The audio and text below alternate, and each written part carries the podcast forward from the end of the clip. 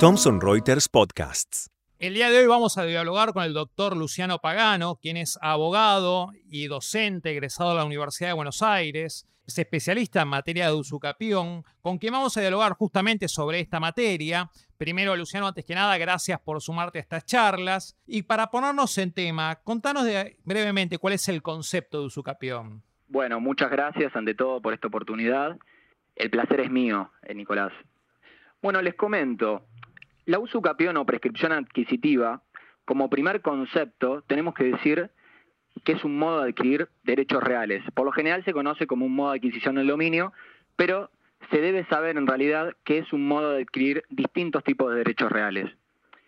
Bueno, en cuanto a los antecedentes históricos de esta figura jurídica, debo decir que la primera manifestación de esta forma de adquirir un derecho real se remonta a las leyes de Manu. Seguro alguno eh, en alguna oportunidad habrá oído hablar. Otro de los antecedentes fundamentales es el del derecho romano, ya que cabe destacar que el criterio sobre esta materia fue evolucionando desde las leyes o de las leyes de las doce tablas. Justamente en lo que es eh, la tabla sexta, se habla de un primer concepto o definición de usucapión. ¿Y qué decían? Bueno, se entendía por usucapión o prescripción adquisitiva la agregación del dominio mediante la continuación de una posesión por un tiempo determinado en la ley. Eso decía la tabla sexta. Fíjense eh, qué antigüedad y el concepto, dicho concepto sigue aún vigente, como veremos con el devenir de esta charla, que dicho concepto se ha ayornado, pero la esencia sigue siendo la misma. Otro antecedente fundamental, acercándonos en tiempo a la actualidad, es el de Justiniano. Bueno, Justiniano, ¿qué dijo? Fue muy importante su opinión acerca de esta figura, porque él dijo, bueno, hay que hablar de la prescripción adquisitiva, pero una cosa es sobre materia de inmuebles y otra sobre cosas muebles. Él entonces dio a conocer usucapio para las cosas muebles y ahí él exigía una posesión de tres años. Por otro lado, Justiniano, en materia de cosas inmuebles, estableció la longi temporis prescriptio, que requería un plazo de 10 años entre presentes y 20 años entre ausentes. Tenía obviamente que constar de un título y de buena fe. Ahora, en cuanto al último antecedente histórico, podemos nombrar la prescriptio longicini temporis, para la cual se requería una posesión por 30 o 40 años, aunque fuera de mala fe. Ahora, teniendo en cuenta estos antecedentes históricos que para mí fueron esenciales para entender esta figura jurídica, tenemos que decir entonces que nuestro nuevo código, el código actual y vigente, se ocupa de definir la prescripción adquisitiva como uno de los modos de adquirir derechos reales. Ahora, ¿Por qué este concepto de usucapión? Bueno, vamos a desmembrar el concepto. Capere significa adquirir algo por el uso, usus, de una determinada posesión por un tiempo determinado. Por esto le decimos usucapión a la prescripción adquisitiva. Por otro lado, otra característica fundamental es que es un modo de adquirir derechos reales por actos entre vivos y de manera gratuita. Y como último característica, tenemos que decir que las normas que regulan la prescripción siempre serán de orden público. Muchos doctrinarios, aquí tenemos dos lados de la biblioteca, pero nos vamos a detener en lo que dice la doctrina mayoritaria, que sostiene que en casos de usucapión larga será un modo originario de adquirir el dominio. ¿Por qué? Porque no va a haber un nexo entre el anterior dueño y el nuevo propietario. Por este motivo se conoce a usucapión larga como un modo originario de adquirir el dominio. Creo que es fundamental, ya hemos hablado de los antecedentes históricos, del concepto, de las características fundamentales. Hay que destacar que la usucapión posee dos grandes elementos, dos pilares, que son por un lado la posesión y por otro lado el tiempo. En el código, en realidad, se regulan dos relaciones de poder, que son la posesión, que es la relación de poder por excelencia, y por otro lado la tenencia.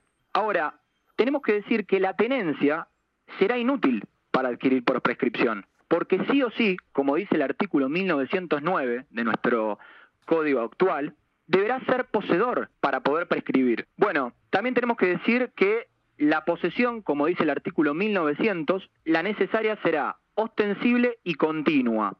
Ahora vamos a explicar en detalle lo siguiente. ¿Qué se entiende por posesión en primer concepto, no? Porque es fundamental entender primero este gran pilar de esta figura. Ahora, ¿qué es la posesión? La posesión, como decía Savigny, es la conjunción de el animus domini y el corpus. ¿Qué es esto? Bueno, vamos a recordar un poco. El animus domini es esto de no reconocer en otro un mejor derecho y conjuntamente el poseedor va a tener el corpus. ¿Qué era el corpus? Es la posibilidad de disponer física y materialmente de la cosa. Entendiendo el concepto de posesión y retomando lo que dije sobre el artículo 1900, que la posesión exigible para prescribir es ostensible y continua, tenemos que mencionar y detenernos. ¿Qué quisieron decirnos los legisladores con posesión ostensible? Bueno, ostensible proviene del latín ostendere, significa que puede manifestarse o mostrarse. Es decir, es ostensible la posesión cuando el poseedor no intenta ocultar a nadie su posesión. Es decir, no sería tal cuando es clandestina. ¿Qué quiero decir con esto? Cuando hablamos de posesión ostensible, estamos hablando de que la posesión debe ser pública, debe tener el tinte público. Otra cuestión fundamental es que la posesión deberá ser continua. ¿Y por qué continua? La continuidad, esto será la realización de actos posesorios en forma sucesiva, en forma continuada. Esto lo explicaremos al finalizar la charla cuando toquemos el tema o la cuestión probatoria. ¿sí? Es prueba fundamental la realización de actos posesorios por el poseedor. Bueno, pero ahora, digamos, hablamos de lo que era la posesión, de lo que es el dominio, de las características de este elemento fundamental que es la posesión. Ahora, también en tu exposición podemos hablar de que tenemos dos tipos de usucapión. ¿Cuáles son esos dos tipos y qué se caracterizan? Buena pregunta. Bueno, en cuanto a la prescripción adquisitiva larga, debemos primero separar, ¿no? Prescripción adquisitiva larga en cuestión de cosas inmuebles y por otro lado las cosas muebles. En cuanto a la prescripción adquisitiva larga en materia de inmuebles, se mantiene lo establecido en el Código Velezano. Se va a necesitar una posesión continua, pacífica, ininterrumpida y ostensible durante un plazo de tiempo de 20 años. Ahora, hay una novedad aquí.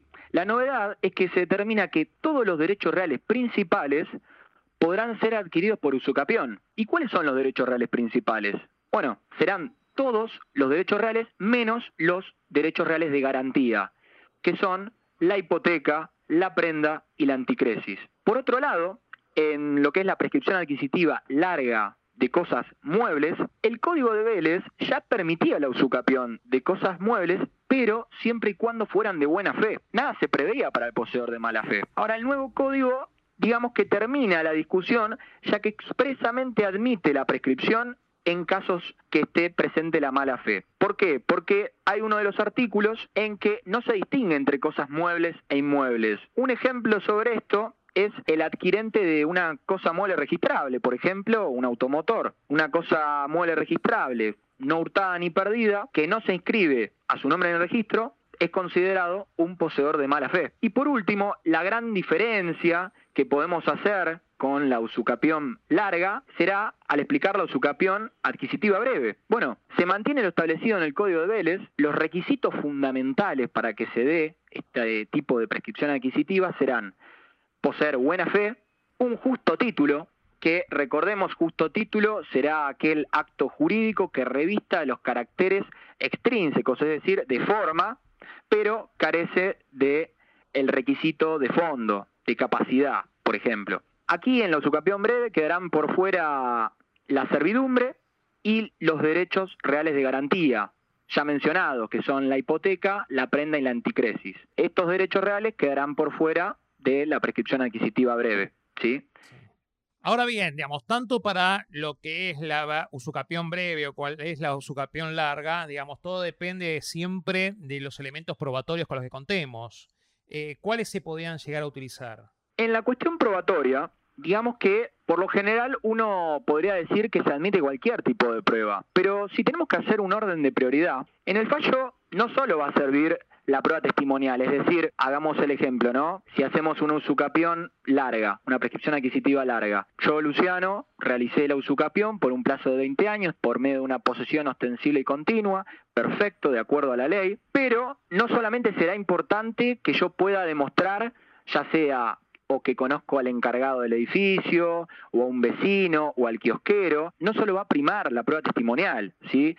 También va a ser importante o será considerado el pago de impuestos y de tasas, que muchas veces, por lo general, en las clases que he dado, todo el mundo piensa que la prioridad en la cuestión probatoria en, esta figura jurídica es probar el pago de impuestos y tasas por ese plazo de tiempo, en este caso, siguiendo el ejemplo del de 20 años. Es importante, claro que es importante, pero si me preguntan a mí si tuviera que hacer un orden de prioridad, los actos posesorios enunciados en nuestro artículo 1928 de nuestro Código Civil y Comercial de la Nación es la prueba fundamental, ¿sí? Yo la pondría en la cúspide de la pirámide probatoria. ¿Por qué? Porque de esta forma uno puede demostrar esto que mencioné en las características de la posesión para el usucapiente. ¿Por qué? Esto de posesión continua es la continuidad de la realización de actos posesorios de forma sucesiva. ¿Y cómo lo demostramos? Probando que hicimos estos actos posesorios.